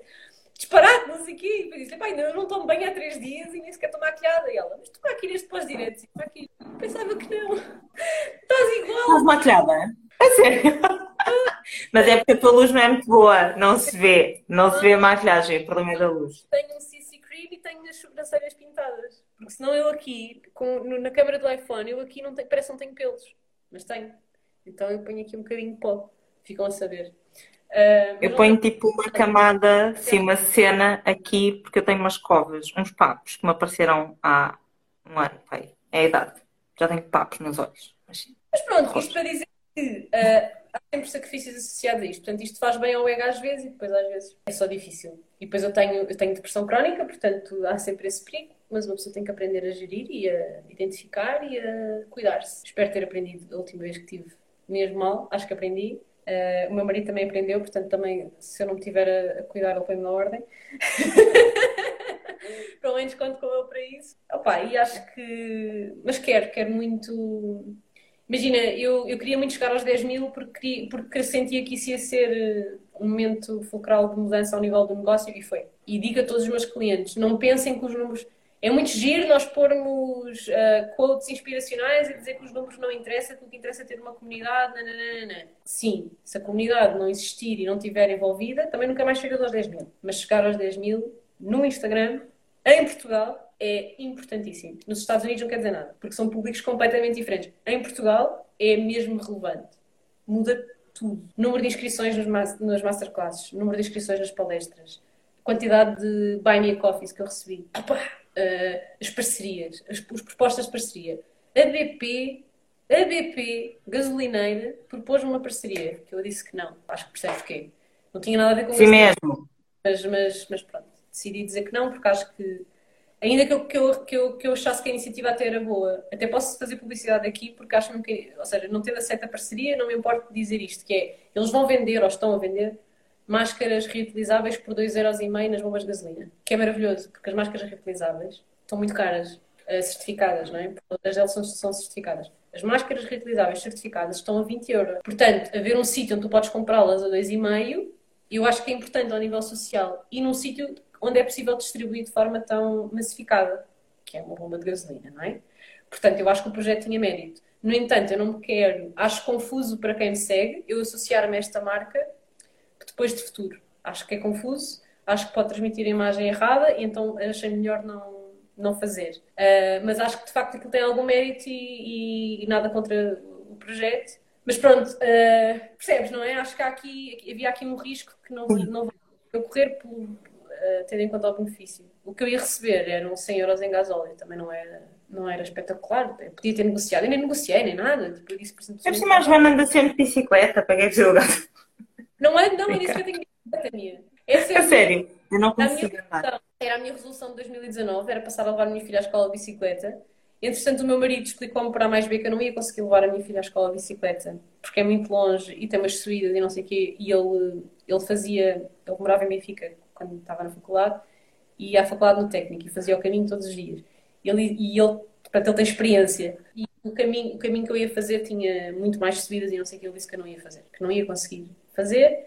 Então eu fui adiando, adiando, adiando. Entretanto, a minha filha não está na- já não está naquela escola e espero que em setembro entre numa mais perto de casa e que isto passe a ser eh, fazível. Portanto, eu ainda nem sequer tenho bicicleta. É ando aqui, ando aqui a adiar, a adiar, a adiar, porque também é um investimento grande e eu só o quero fazer quando fizer sentido. Entretanto, já escolhi a loja onde vou comprar, que é uma loja aqui do bairro, que só vende bicicletas em segunda, terceira, quarta, quinta mão. Operam e fazem de serviço de mecânico. Portanto, se acontecer alguma coisa, podes sempre ir lá. Aqui perto, é ao pé da praça é ao pé da loja de animais onde eu compro a comida da minha cadela, portanto sinto que estou em casa e já decidi que é lá, mas ainda não.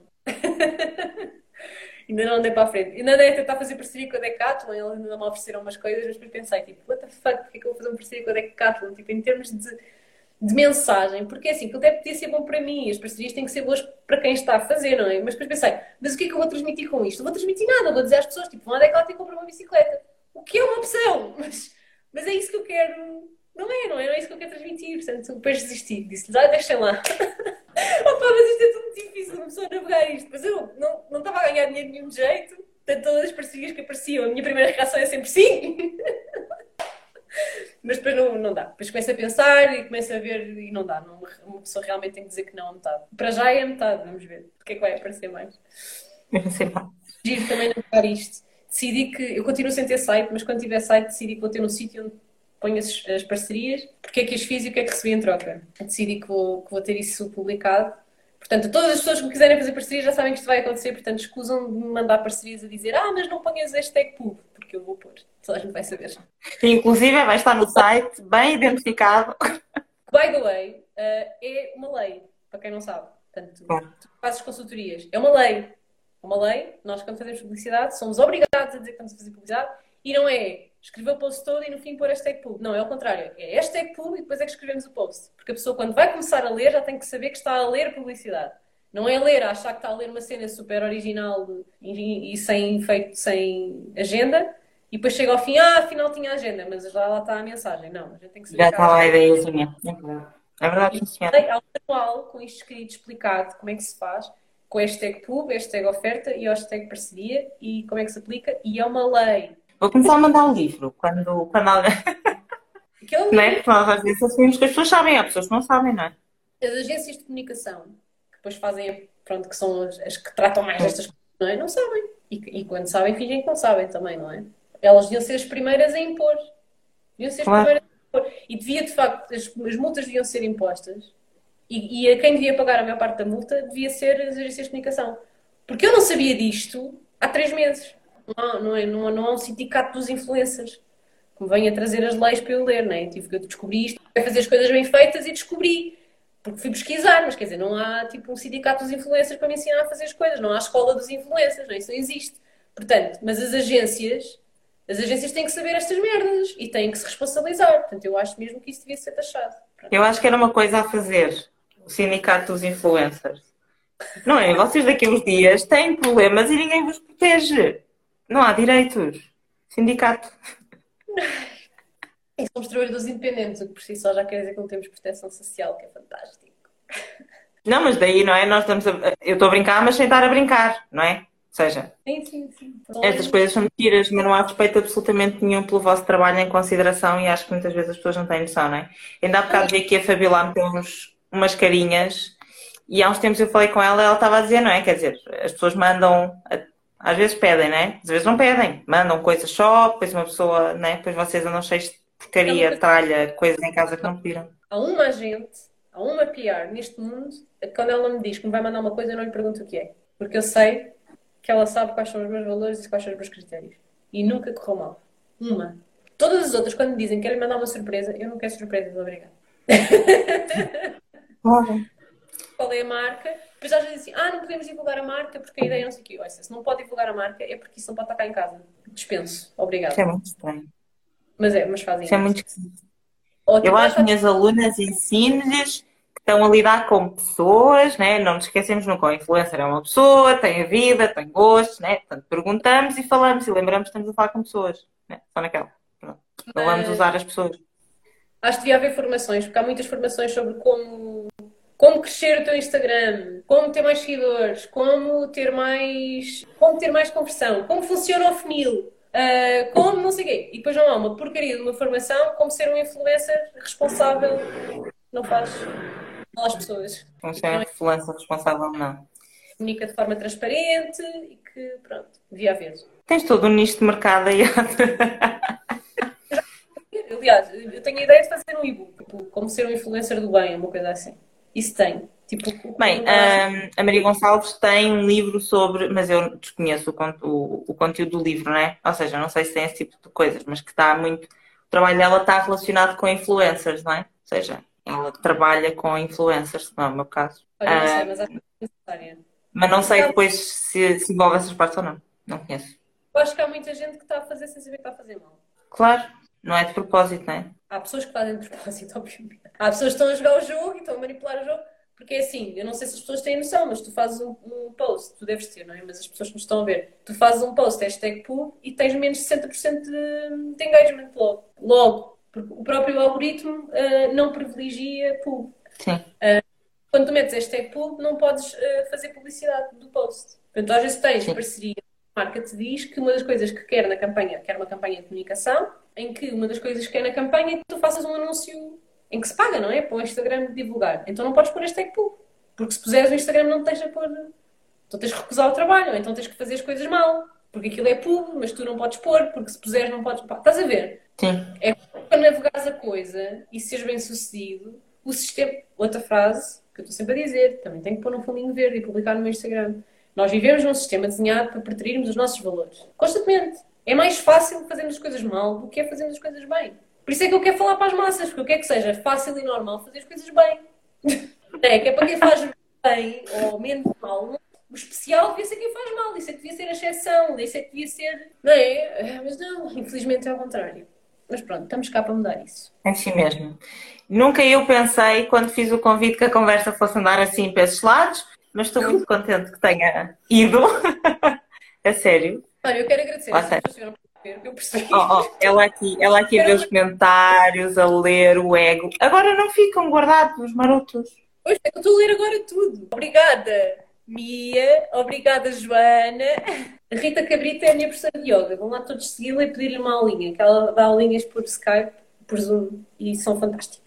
Ainda por cima ela agora tem um gatinho novo que deve aparecer nas aulas, deve ser o máximo. De, de Rios, que é um projeto em Santarém, da minha terrinha. Ela há de saber o que eu quero dizer quando falo das pessoas de Alfãs e do estigma que há com as pessoas de Alfãs, porque ela trabalha, o Rios é um projeto de empoderamento de, de mães em, em situação de exclusão social, da ajuda de mãe. só que ela fez em Santarém, é a única, é a única ajuda de mãe fora de Lisboa. E ela fez este projeto de- que se chama Reuse, em que elas utilizam a roupa que lhes é doada e que não está em condições ou que não, não tem utilização como roupa, transformam em produtos que estão à venda aqui no Instagram. Portanto, podem ir lá. Vem uma parceria com eles. E aqui a Constância é uma seguidora muito assídua que fez os meus diretos quase todos. Obrigada, Constância, por estar sempre aí. E Só porque ela disse que mensagem poderosa, mas eu não percebi que era a mensagem. Portanto, se me quiseres mandar uma mensagem em seguida e qual é que era, eu agradeço, Constância.